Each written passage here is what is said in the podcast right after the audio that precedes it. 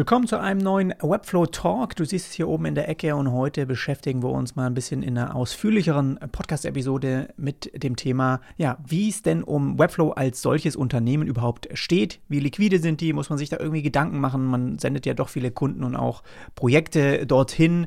Und ja, wie sieht es überhaupt aus im Vergleich auch zu anderen ich sag mal, Baukasten-Website-Bildern. Äh, ja, ist, für mich ist Webflow gehört gar nicht so in die Kategorie, aber äh, Wix, Squarespace, äh, jetzt auch Framer, ja, immer mehr solche Unternehmen äh, oder gibt es ja auch schon lange solche Unternehmen, aber wie steht Webflow da eigentlich da und was kann man so ein bisschen von den anderen Unternehmen da auch lernen und da heute mal so ein bisschen ein Vergleich und auch wir schauen da einfach gemeinsam ein bisschen ausführlicher drauf.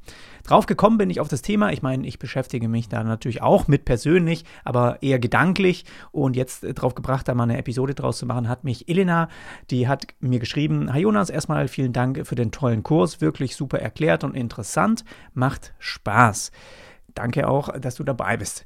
Ich habe mal eine Frage zur Zukunftsfähigkeit von Webflow. Inwiefern kann es deiner Meinung nach zum Nachteil werden, dass es sich bei Webflow um ein einzelnes Unternehmen handelt, von dem man als User quasi abhängig ist? Zum einen sind die Sideplans ja schon deutlich teurer geworden. Das CMS kostet aktuell 23 Dollar. Da frage ich mich, ob das in Zukunft noch teurer wird, was ja gerade bei kleineren Kunden zum Problem werden kann. Und somit auch für mich, wenn ich für äh, Webflow irgendwie argumentieren muss. Zum anderen könnte das Unternehmen ja theoretisch pleite gehen. Was ist dann? Wie ist deine Einschätzung dazu? Danke im Voraus. Das beantworte ich heute gerne und gehe da auch ein bisschen breiter, ausführlicher eben drauf ein. Erstmal finde ich das, ich habe mal hier ein paar Notizen gemacht, aber wir gehen auch gleich äh, ein paar äh, Tabs noch durch. Ich finde die, die Webflow-Preise ehrlich gesagt für das Angebot und die Performance, ja, nicht zu teuer, was wir jetzt momentan ähm, eigentlich von denen angeboten bekommen. Weil du hast im Prinzip alles bis auf die Domain ist da ja sozusagen drin. Ja, was, also was brauchst du noch zusätzlich? Es gibt ja immer wieder sowas wie jetzt zum Beispiel, was häufig vorkommt bei meinen Kunden, ist halt sowas wie, wie Weeklot, dass man eine Mehrsprachigkeit mit in die Seite bringt. Aber auch das soll jetzt 23, 2023 ja jetzt gelöst werden. Bin gespannt, wann das dann kommt, ob es dann erst im November kommt oder eben, ja, vielleicht dann doch jetzt irgendwie Mitte des Jahres. Aber ähm, manches könnte natürlich auch in der EU, kann man noch nicht so 100% nutzen, sowas wie Memberships, Logic und so weiter. Aber sobald das auch mit der Mehrsprachigkeit dann sozusagen uns allen auch zur Verfügung steht, äh, sehe ich da für meine Kunden irgendwie kein Problem, 250 Euro im Jahr irgendwie für eine Website zu zahlen. Du musst ja überlegen, da ist ja wirklich dann alles drin, was sie brauchen. Sie müssen sich nur irgendwie für 10 Euro noch eine Domain holen. Und ich, ich finde, ich weiß nicht, es liegt wahrscheinlich auch an der Größen, an, den, an der Größe von Kunden, ja.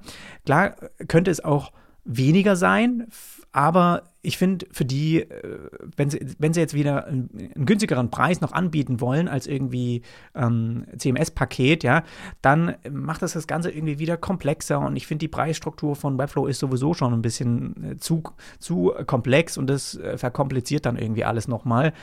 Und deswegen würde ich dir dazu, zu dem Thema einfach empfehlen, einfach mal den Beitrag, wie Kunden von Webflow überzeugen, ähm, dir einmal nochmal anzuschauen. Ich weiß gar nicht, habe ich denn jetzt hier, ich mache ihn gerade mal auf, doch, ich habe ihn hier in einem Tab auch schon verlinkt. Da habe ich genau das Thema ja auch intensiv schon durchgekaut und meine Meinung zu dem Thema gegeben. Und ich denke, da gibt es auch eine gute Herangehensweise, wie du das machen kannst, wenn du dir den Beitrag einfach dazu einmal anschaust. Also wie gesagt, auch das einmal in dem Blogbeitrag, Blogbeitrag zu dem Video heute, zu, dem, zu der Folge eben verlinkt. So, das nächste ist Preise für andere Baukästen-Website-Bilder. Ich habe mal so ein bisschen recherchiert, auch wenn ich finde, dass Webflow irgendwie nicht in diese Kategorie gehört. Ja, es kosten die anderen auch so zwischen 15 und 24 Euro pro Monat. Also Webflow ist da nicht so weit ab davon. Und ist ja auch klar, sie gucken sich ja um, was kosten die anderen und die gucken, dass sie da auch so ungefähr sich reinbalancieren. Also wenn, dann müsstest du es wirklich, irgendwie, wenn das mit dem Preis so äh, ein Problem ist, müsste man wirklich äh, schauen, dass man das irgendwie gar nicht mit Webflow macht oder nur du dir deinen Account holst und das exportierst und dann irgendwie äh, mal guckst, was ein Webflow-Hosting-Paket äh, ein Hosting überhaupt äh, bei dem deutschen Server irgendwie kostet. Sagen wir mal hier bei, bei, bei Alpha Hosting habe ich jetzt hier 4 Euro, äh, 4 Euro monatlich, sind auch 12, 24, 26, 48. Ähm, das heißt irgendwie ja, 50 äh, Euro, dann muss aber eben das Ganze immer wieder hin und her updaten und so. Ich finde es, ja, für die 200 Euro im Jahr, finde ich, muss ein Business stemmen können für seine eigene Website. Und das sollte sozusagen das Thema von der Seite für mich auch abschließen. Also ich finde nicht, dass das ein Grund ist, quasi dieses ähm, dieses Thema, du hast es ja angesprochen, ja, das CMS kostet aktuell 23 Dollar.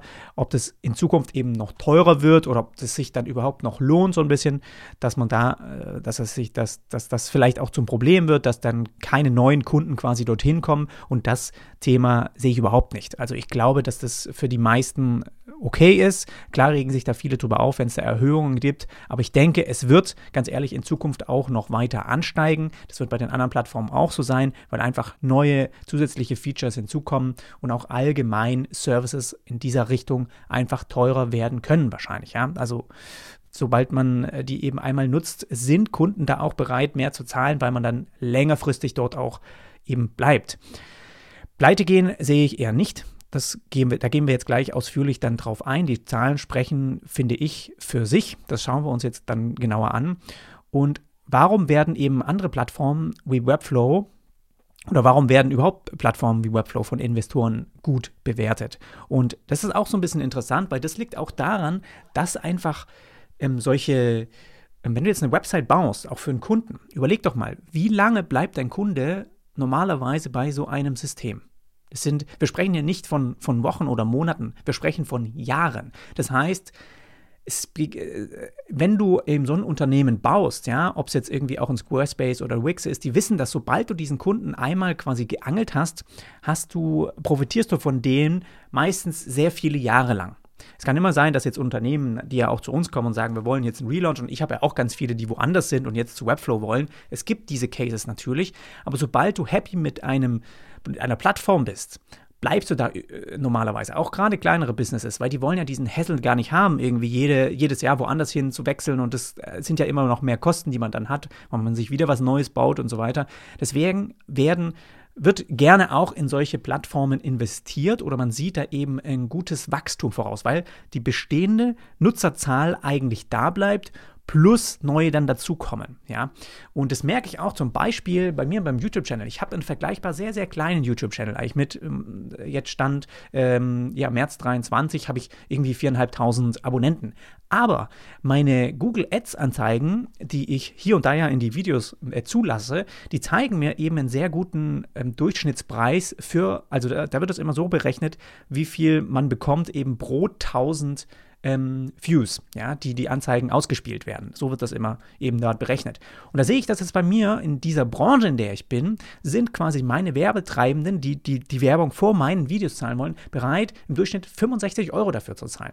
Und im Vergleich, wenn du dir das mal anschaust, eben sowas wie irgend so irgendwie so ein Beauty-Kanal oder sowas, wenn du da irgend so ein Lipgloss oder irgendwas bewirbst, die sind irgendwie so, ja, man bewirbt es ja nicht, aber mit der Thematik, mit der man sich beschäftigt, wird davor ja auch Werbung in diesem Bereich dann gezeigt und das sind irgendwie so 4,50 Euro im Vergleich. Das heißt, man spricht einfach von uns, von dieser Branche, in der wir arbeiten, sowieso von etwas, wo, wo man davon ausgehen kann, dass Kunden, die da mal sind, sehr längerfristig auch da bleiben. Und das finde ich ist ein wichtiges Thema, weil man hier davon ausgehen kann, dass die, die momentan dabei sind von Webflow, nicht so krass schnell einfach jetzt wieder abspringen, ja, von diesem Jahr auf nächstes Jahr. Wenn es also dahin geht, dass man doch merkt, okay, es sollte irgendwie vielleicht mal äh, könnte doch sein, äh, dass man, dass sich hier rauskristallisiert, äh, dass das Unternehmen liefert irgendwie uns auch keinen Mehrwert mehr, kommen keine neuen Features. Es gibt andere Player, die viel größer und besser sind dann hat man da, glaube ich, genügend Zeit, äh, quasi so ein bisschen, ja, sich auch dahin abzuwenden oder das langsam irgendwie um zu, zu, zu, zu wechseln und zu, wegzutransferieren. Man hat immer die Möglichkeit, den Code ja zu exportieren, woanders dann einfach zu hosten erstmal oder ja, die CMS-Daten, davon gibt es bestimmt auch eine Möglichkeit, dass man das dann eben als CSV exportiert, woanders wieder hochlädt.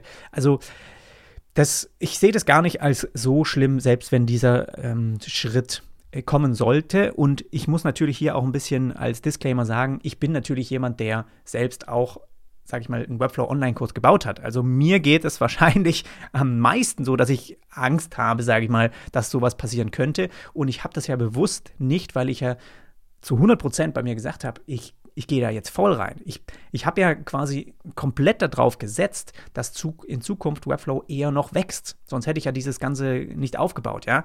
Also für mich wäre das natürlich super krass, auch als Einnahmequelle, wenn das jetzt wegbrechen würde, wenn Webflow es irgendwie auf einmal nicht mehr geben wird. Und da ich glaube, dass es erst der Anfang ist, auch von der Größe und auch von dem Wachstum, profitiere ich natürlich davon, je mehr jedes Jahr Webflow allgemein jetzt die Userbase, äh, die, äh, die, die Subscriber und sowas an denen wächst, weil desto mehr Aufmerksamkeit kommt natürlich auch auf das Thema, auf die Videos, auf den Online-Kurs und so weiter. Und das ist natürlich ein Pferd, auf das ich gesetzt habe, ja, aber auch, du sprichst es schon an, man muss schon dieses Vertrauen in das Unternehmen auf jeden Fall ähm, setzen, damit man ähm, dann, ja, um da halt auch ja, beruhigt mit, mit arbeiten zu können und so weiter. Aber ich finde so ein bisschen, ich habe mir noch zwei Sachen aufgeschrieben. Ähm, einmal, wir haben in letzter Zeit die Übernahme von Adobe zu äh, von Adobe, die haben Figma übernommen, ja, und gekauft. Ich weiß gar nicht mehr für wie viele für wie viele, äh, für eine Milliarde oder ich weiß es nicht, musst du nochmal recherchieren. Sehr hohe Summe. Und hier finde ich es interessant, weil wir haben so ein bisschen genau das, was ich nicht hoffe, dass passiert. Ja, und es liegt wirklich an der Plattform. Das liegt an Webflow, inwieweit die in den nächsten Jahren, was die machen und wie sie das quasi mit der Community zusammen quasi verbreiten und auch aufbauen. Weil, wenn wir das mal vergleichen, Figma mit Sketch zum Beispiel. Sketch war jahrelang, war das der Player, wo alle gesagt haben, warum erstellst du ein Website-Layout mit Photoshop? Ja, hast, also das macht doch keiner mehr. Es ist nicht mal vektorbasiert und so weiter. Und so haben wir früher, als ich noch in der Agentur gearbeitet habe, ja, 2012 oder so, da, da war das normal. Da haben wir das mit Photoshop gemacht. Und dann kam Sketch und dann hat man das alles damit gemacht und das war super und das war für Web und für Apps und so weiter genial. Und Figma hatte sich so langsam und leise nebenher aufgebaut und auf einmal gab es so diesen Switch, wo wo richtig viel, und das kommt immer, immer, sowas liegt immer an der Community. Es liegt daran einfach, wer quasi diesen Noise, einfach diese, dieses, diese, dieses Thema überhaupt bespricht, wie viele Leute gibt es, die da Content für machen, wie ist einfach die Community drauf. Nur darum geht's, ja. Und das heißt, dann irgendwann gab es diesen Switch, wo Figma einfach viel interessanter wurde, eigentlich als Layout, als Design-Tool. Einerseits legitim, finde ich, von der Funktionalität her, was sie einfach anbieten, war besser und schneller veröffentlicht, als Sketch das zum Beispiel konnte. Ja, die haben, die hinken da hinterher an, und trotzdem arbeite ich immer noch. Ich habe ja momentan äh, sehr wenig Layout-Projekte, äh, wo ich das irgendwie noch wirklich brauche. Und ich nutze beide Tools dann. Bei neuen Sachen eher Figma. Manchmal habe ich auch bestehende Sachen. Äh, wenn ich jetzt meine YouTube-Cover oder sowas habe, dann habe ich irgendwie eine Layout-Vorlage. Dann habe ich das immer noch in Sketch. Und dann mache ich das damit. Also, das funktioniert ja auch alles immer noch. Und die Grundfunktionen sind ja überall irgendwie gleich. Aber trotzdem, zusätzlich habe ich gemerkt, dass Figma einfach hier viel besser nach vorne brescht. Ich weiß nicht, ob von, der, von dem Grund Aufbau her, von dem Code, wie sie das alles aufgebaut haben, das ist ja auch was, was einfach im Browser sogar funktioniert, ist es einfach vielleicht leichter erweiterbar, auch diese Zusammenarbeit, dass mehrere gleichzeitig im Dokument sind, haben sie einfach aufs richtige Pferd gesetzt, ja. Und man muss hier sagen, dass auch Webflow in den letzten Jahren eine gewisse Grundarbeit gemacht hat, was einfach die, die, die Codebase von Webflow selber angeht. Das haben sie auch letztes Jahr oder vor zwei Jahren haben sie das auch gesagt, dass es eben wirklich jetzt ein bisschen ruhiger war auch, weil sie hatten sich viele aus der Community auch beschwert, dass es eben, ja, warum äh, kommen da nicht mehr Updates und schneller und so weiter. Und da haben sie eben gesagt, dass diese Hintergrundarbeit gemacht werden muss, um jetzt in Zukunft eben viel besser und schneller zu skalieren. Und das glaube ich denen auch. Und das ist manchmal traurig für uns eben, weil wir dann nichts Handfestes wirklich sehen und auch nichts Neues bedienen können.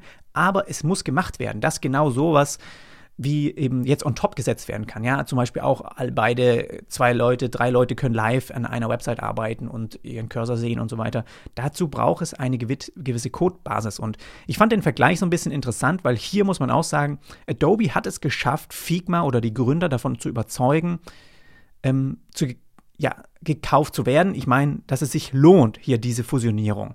Bisher spürt man noch nichts davon. Es gab so ein bisschen auch so ein Entsetzen oh, Adobe und jetzt kommt wieder so ein Riese und er kauft sich das wieder einfach nur ein und eigentlich war doch irgendwie Figma so ein bisschen independent, unabhängig und ein cooles Tool und auf einmal kommt einfach da so ein Riese und kauft es sich einfach. So, wie wird das jetzt integriert? Ja, lassen die die weiterarbeiten und es war echt auch so ein bisschen wieder dieses Unzufriedenheit in der Community, in der Nutzerbasis. Dann hat der Sketch wieder so ein bisschen, habe ich von Gefühl her, ein bisschen davon profitiert oder auch andere.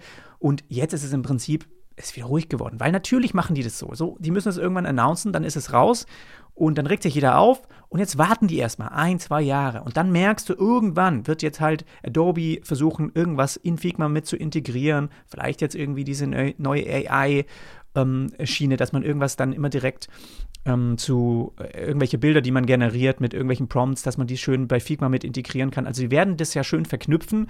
Äh, Leute haben, glaube ich, eher Angst, dass es auf einmal in dieses Abo reinkommt von Adobe. Kann natürlich auch sein. Ich meine, die bestimmen das jetzt, aber sie werden sich damit natürlich auch viele, viel Frust in der Community dann holen. Und ich denke, man kann sich da vieles von abschauen und wir kommen gleich zu einem Artikel, wo das ganz gut zeigt, dass die Founder von Webflow genau sowas für Webflow nicht wollen. Und deswegen ist es auch ein Punkt, warum sie noch nicht an der Börse sind. Ja, Adobe zum Beispiel ist ja ein börsennotiertes Unternehmen, denke ich mal. Ich glaube, wenn ich jetzt mal ähm, Adobe-Aktie, ja, die sind auf jeden Fall börsennotiert. Ähm, und können wir mal gucken, wie es denen eigentlich dieses Jahr so geht. Habe ich schon lange nicht mehr geguckt. Die sind in den letzten Monaten gewachsen, 21% year to date, 9%, und im letzten fünf Jahren, ja, das ist so ein bisschen ähnlich wie die, die wir uns gleich anschauen. ist auch interessant. Ähm, die haben, wie viel Market Cap sind die eigentlich? 174 Milliarden. Ja, das ist schon nochmal eine Hausnummer zu dem, was wir uns jetzt gleich eben anschauen. Ja, da sprechen wir von ein paar Milliarden zu den Unternehmen, die wir jetzt gleich vergleichen, auch Webflow. Und es sind 174 Milliarden, ist halt einfach schon extremer Riese. Und der kann sich sowas natürlich dann leisten, ja. Dass er einfach mal so ein Figma für, weiß ich nicht, für eine Milliarde, für zwei Milliarden, was es auch immer war, ähm, kauft. Und trotzdem sieht man, ja, viele hatten so, das schauen wir uns gleich an. Aber das finde ich auch mal interessant, jetzt hier zu gucken, weil das wäre vielleicht ein Player, der da auch äh, obwohl ich nicht jetzt bei denen glaube, dass die da rein, dass die Interesse, Interesse haben, in den äh, Website-Bilder irgendwie reinzukommen und sind ja doch eher in dem Grafikbereich. So, aber das so ein bisschen als Vorab-Thema. Und jetzt kommen wir ähm, zu eine Umfrage, die ich gemacht habe, daraufhin, weil ich wusste, ich mache ja diesen Beitrag heute. Und dann habe ich einfach mal gefragt, euch als Community auf, Web, äh, auf, auf meinem YouTube-Channel, glaubst du, Webflow wird in den nächsten fünf Jahren von einem anderen Unternehmen gekauft? Weil genau das ist ja die, das, es ist jetzt nicht unbedingt, wäre äh, ein Problem, ja, es könnte ja auch was Gutes heißen, aber im Prinzip, das ist ja so ein bisschen auch, hat mich einfach interessiert, ob die Leute denken, dass es vielleicht doch irgendwie vielleicht in eine andere Richtung geht mit Webflow. Und das war ein echt ein interessantes Ergebnis, finde ich. Ja, 34 Prozent, nein, 37 Prozent.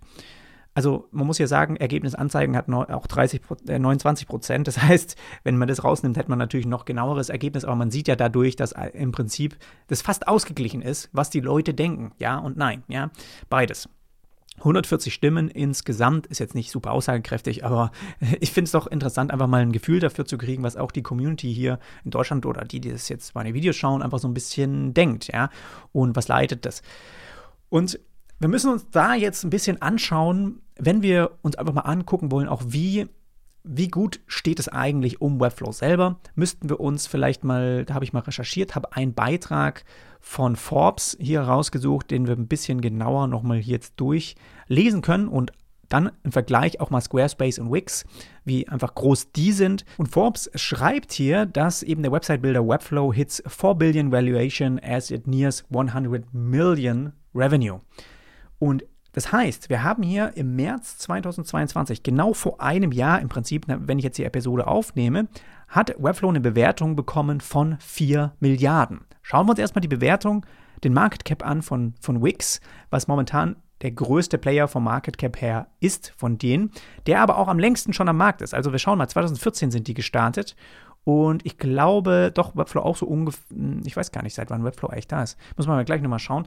Aber ähm, was ich, in, die sind schon sehr lange an der Börse sozusagen, ja.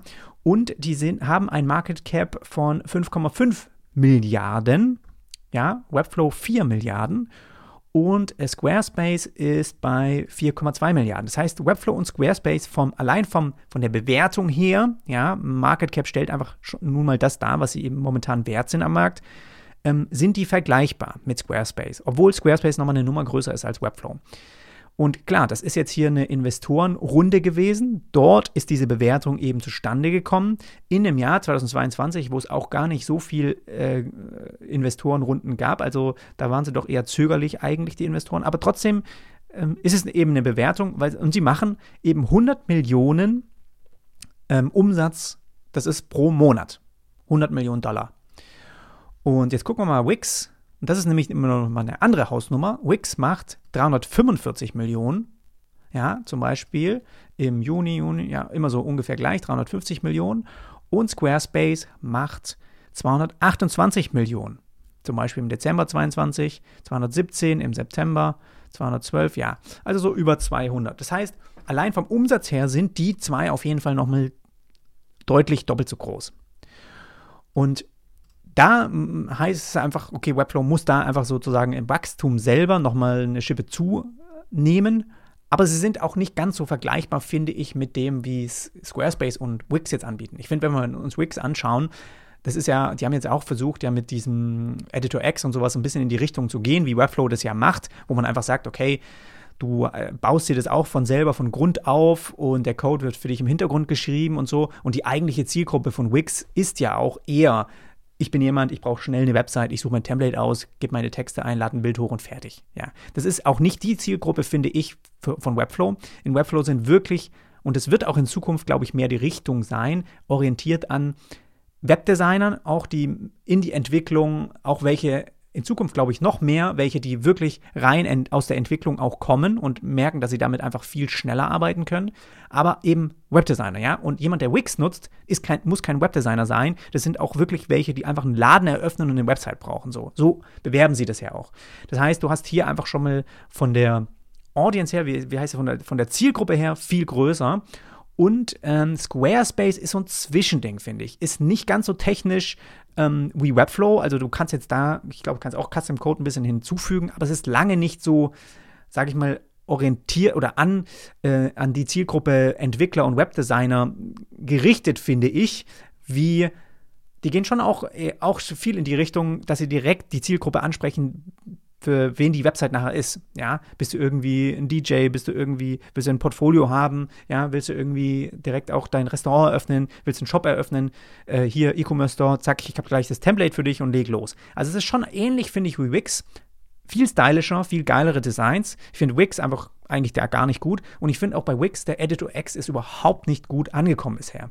Auch wenn sie da wahrscheinlich viel im Hintergrund arbeiten, aber finde ich, das, das merkt man so ein bisschen, dass der Webflow trotzdem noch äh, ziemlich stark ist und auch immer noch, finde ich, zwischendrin ähm, sich da in einer guten, in guten Bereich, es ist keine äh, eigene Nische, aber trotzdem in einem Bereich befindet, der jetzt nicht wegzuboxen ist von Squarespace oder Wix, aber wo wir sehen, dass zum Beispiel mit Framer, ja, eine Sache, die immer mehr jetzt gerade im Kommen oder im, im in das heißt im Kommen, die sind auch schon eine Weile äh, am Markt. Habe ich mir hier auch einmal angeschaut. Crunchbase, äh, Framer, die sind seit founded äh, 2013. Wann ist eigentlich Webflow gefounded? Schauen wir mal hier. Founded, founded, founded. Warum steht das hier jetzt nicht? Auch 2013. Gleichen Jahr. Ist ja interessant. Interessant ist aber, dass eben Framer aus der EU kommt. Habe ich nicht gewusst. Ja, ist, äh, hier, ich glaube aus Holland. Und die sind noch viel, viel kleiner, muss man sagen, als die alle zusammen. Aber vom Feature-Set her und von dem, was sie momentan bieten und wie sie sich präsentieren, cool. Super. Und es war eher immer so ein Layout, Prototyping-Tool und ein bisschen mehr Advanced Prototyping. Aber jetzt auf einmal gehen sie eben genau auch da rein, bau deine Website einfach gleich damit und dann kannst du ähm, die auch launchen davon, ja, publish und so weiter. Und finde ich jetzt am ehesten noch in die Richtung, in die Webflow eigentlich geht.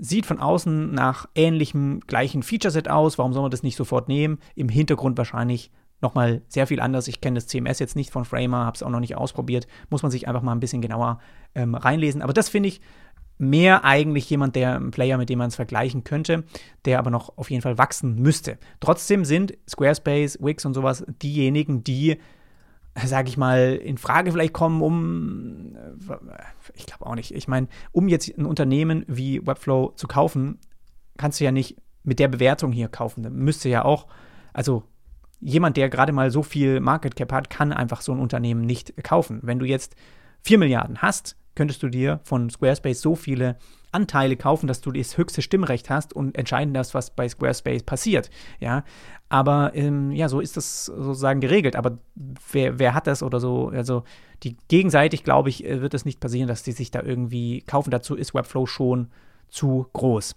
Trotzdem will ich jetzt in den Artikel ein bisschen reingehen, weil da ein paar interessante Sachen drin stehen und ich habe den mal hier ähm, mir nochmal rausgenommen, um dir ein bisschen was draus vorzulesen, habe mir da ein paar Sachen raus markiert. Und zwar haben wir einmal wie gesagt, die Series C Round, die zwei, März 2022 war. Und die wurde geleitet von Y Combinator. Und das ist auch ähm, ein sehr bekanntes eben Startup Fundraising äh, was auch aus dem Silicon Valley, glaube ich, kommt und ja, schon ganz viele tolle Unternehmen quasi mit ähm, nach oben gebracht hat. Und finde ich erstmal gut, dass die auch ihr Vertrauen sozusagen in Webflow stecken. Ja, finde ich super. So.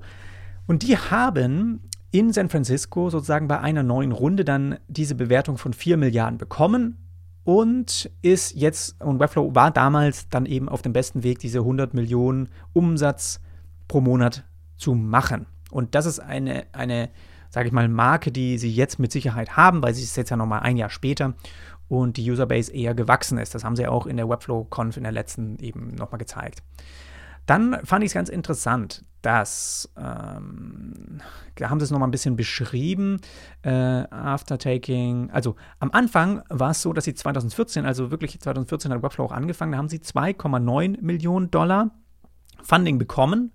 Und da waren sie auch schon zu dritt. Also das sind hier auch die, die drei Herren, die du hier siehst, die sind quasi die Gründer und allesamt wirklich auch super nett und ich weiß nicht, auch immer persönlich muss es ja auch so ein bisschen stimmen. Ich finde es eigentlich ziemlich cool, wie Webflow sich auch nach außen hin präsentiert, wie die das alles aufziehen, wie wichtig auch Design quasi als Rolle da drin ist und so. Also da, da merkst du einfach, dass, das, dass die schon von Anfang an auch vom Marketing her und sowas machen die echt extrem viel richtig. Und ich finde auch, ähm, ja, der Magdalene und so, der, der zeigt sich ja auch schon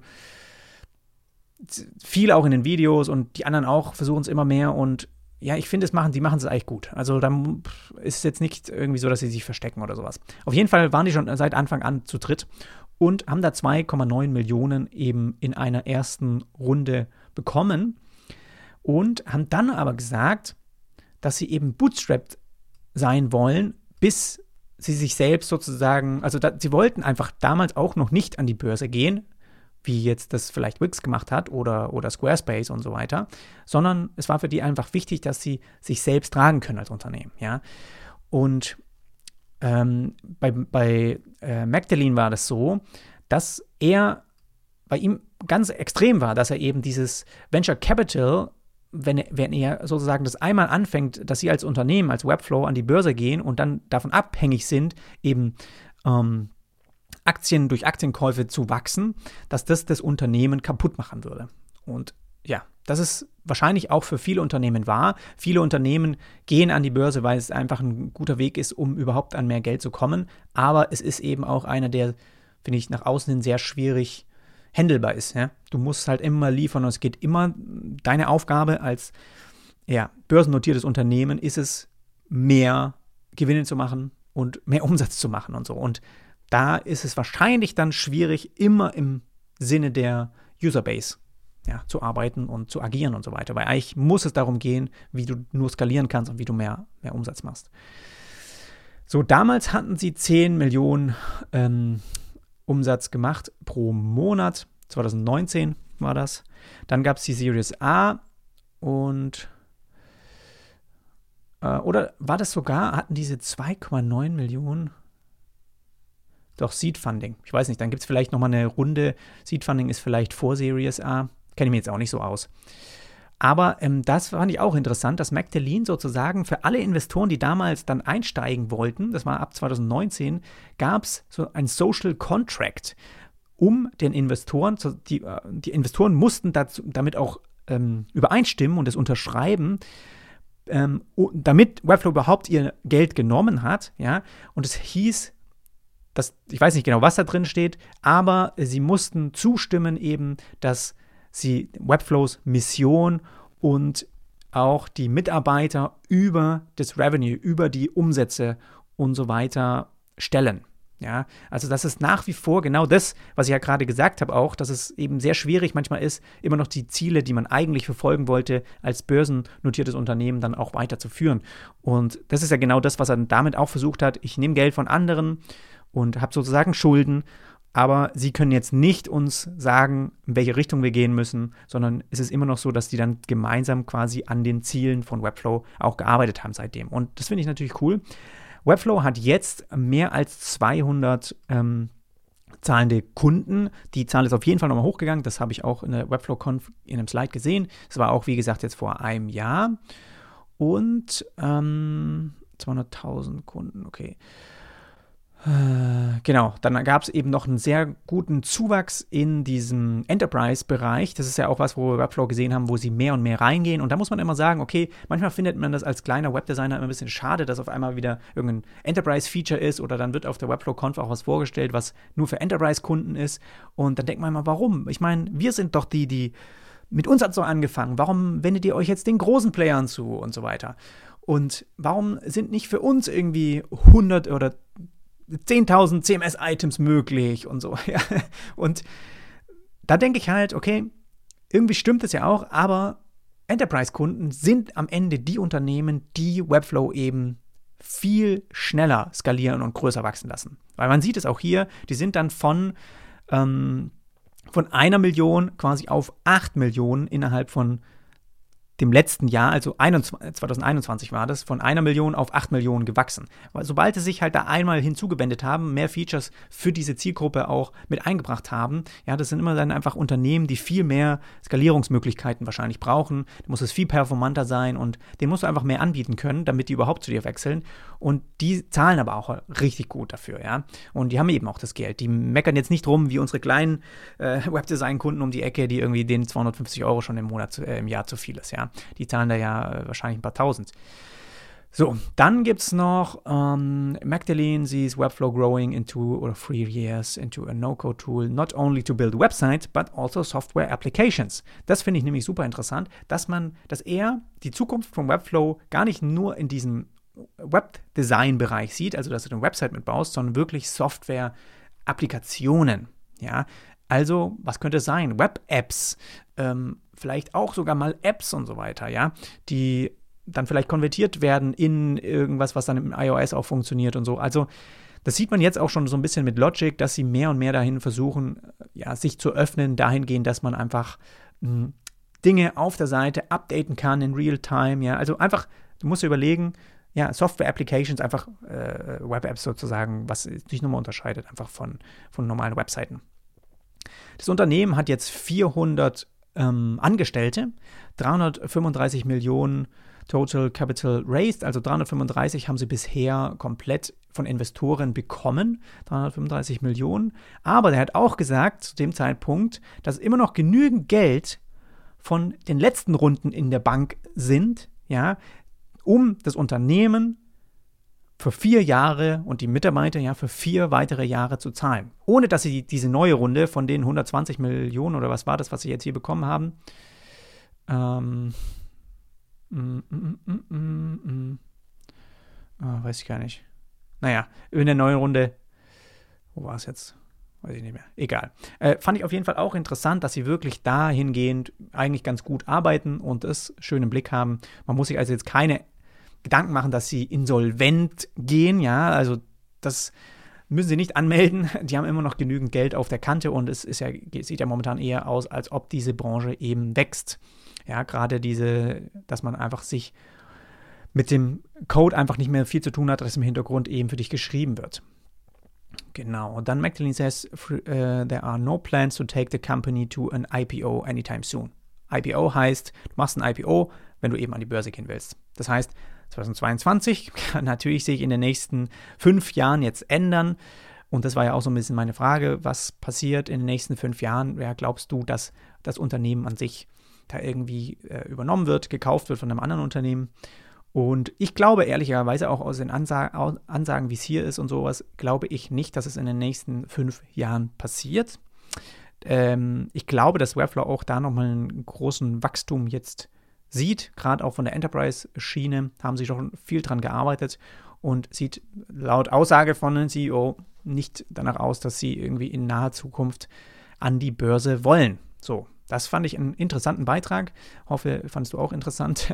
Und jetzt habe ich genau gedacht, einfach Squarespace, dass man das nochmal ein bisschen anschauen kann. Ich meine, ich habe dir ja schon gezeigt. Wir hatten bei Squarespace ehrlicherweise seit 21, ja, Juli 21, sind die an die Börse gegangen. Das war wirklich ein, ein Hype-Jahr. Also da hat jedes Unternehmen ist da gewachsen, weil einfach ähm, die Banken so viel Geld gedruckt haben, wie Zentralbanken einfach viel Geld gedruckt haben und ich meine, äh, viel im Unfluss war. Nach Corona ging es einfach eigentlich, jeder, der investiert hat, hat irgendwie Geld gemacht damit und das war auch so ein Jahr, da haben sie es ausgenutzt, um einzusteigen, haben auch hoch, sind hoch eingestiegen, aber seitdem eben runtergegangen. Jetzt haben sie aber dieses Jahr, habe ich äh, äh, nachgelesen, eben jetzt im, im, im ersten Monat, also Januar 23, gute Zahlen präsentiert. Das war wahrscheinlich dann hier, ja, Januar 20 und dann ging es direkt hoch und da sind sie jetzt ein ähm, bisschen am, am Wachsen wieder. Ja, geht die Kurve wieder ein bisschen hoch. Aber mm, ja, ich glaube einfach nur die Userbase haben sie irgendwie vergrößert, haben also mehr Nutzerzahlen. Da habe ich mich jetzt aber nicht so eingelesen. Ja. Und Wix, ja, finde ich interessant.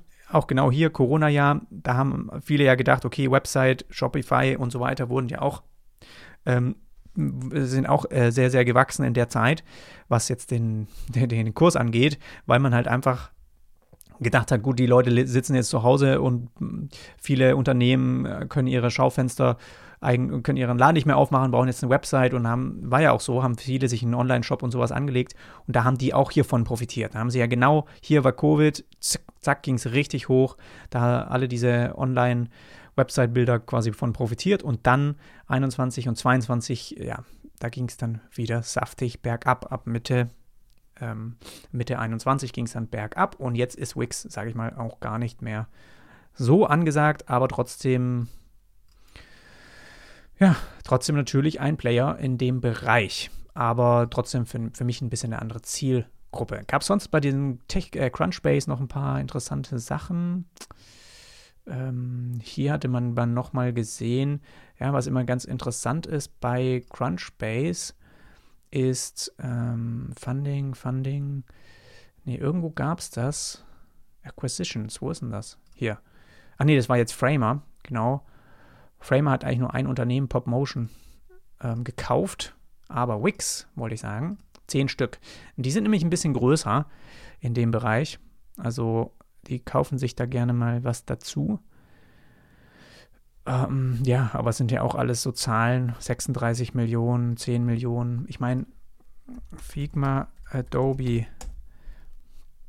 Oh Mann, was ist denn da los? Figma, Adobe, Kauf. 20 Milliarden. Huh. Das ist schon eine das ist schon eine Ansage, ne? 20 Milliarden für Figma. Ja, so ein Adobe könnte natürlich, wenn sie Bock hätten, wahrscheinlich einfach so eine Webflow kaufen. Aber wie gesagt, geht es momentan ja nicht. Also es geht nur, wenn diese drei Herren da zustimmen. Ich weiß nicht, wie das Stimmrecht verteilt ist im Unternehmen selber, aber ähm, du kannst es ein Unternehmen ja nicht einfach kaufen. Also die müssen schon von sich aus auch das dann wollen. Bei Figma war das genauso. Das heißt, diese Gespräche müssen Früchte getragen haben, die hatten Interesse, haben irgendwie Wachstum gesehen für Figma oder auch Vorteile, sonst hätten sie, wären sie auf diesen Deal nicht eingegangen oder die drei hätten überhaupt gar keinen Bock mehr oder irgendwas. Sowas müsste eben passieren. Momentan sieht es eben für mich, wie gesagt, dann nicht so danach aus, weil es einfach für mich auch sich so anfühlt, als ob die das einfach sehr gern machen und da richtig für, für brennen auch noch und sowas. Und ja, deswegen, ja, da, also wären sie jetzt an der Börse, wie gesagt, da könnte Adobe im Prinzip, ja, ist so wie Elon Musk, da kauft sich einfach alle Twitter-Shares und kann dann das Unternehmen sozusagen übernehmen. So, so läuft das halt dann ab. Und finde ich gut, dass sie jetzt auch noch sagen, nee, wir wollen erstmal dann gar nicht an die Börse. Das zeigt ja auch nochmal eine gewisse äh, Sicherheit. Habe ich noch ein paar Tabs offen gehabt. Äh, Squarespace-Plan, ja, auch 17 Euro, 24 Euro finde ich jetzt gar nicht so ein Unterschied zu den 14 und den 23 Dollar. Also da ist Webflow sogar noch ein bisschen, ja, ein bisschen teurer vielleicht. Genau, ansonsten habe ich hier eigentlich nichts mehr. Ich glaube, genau, Framer könnte man so ein bisschen im Blick behalten, kann ich sonst gerne auch mal nochmal genauer analysieren, falls du das möchtest oder da auch Interesse hast, dass man sich das mal ein bisschen genauer anguckt. Ähm, ja, und ansonsten glaube ich, habe ich hoffentlich, Elena, dir ein bisschen Unsicherheit genommen, aber ich glaube, Webflow geht es momentan ganz gut und die werden uns auch noch eine Weile hoffentlich tolle neue Updates bescheren. Ich freue mich da auf jeden Fall drauf und danke dir erstmal fürs Zuhören. Check auf jeden Fall die ganzen Links in der Videobeschreibung, in der Podcast-Beschreibung auch aus, weil da habe ich die Beiträge nochmal verlinkt, die eben zugehörig zu dem Beitrag zu dem, zu dem Webflow Talk heute mir eben geholfen haben. Und dann sage ich bis zum nächsten Mal. Mach's gut.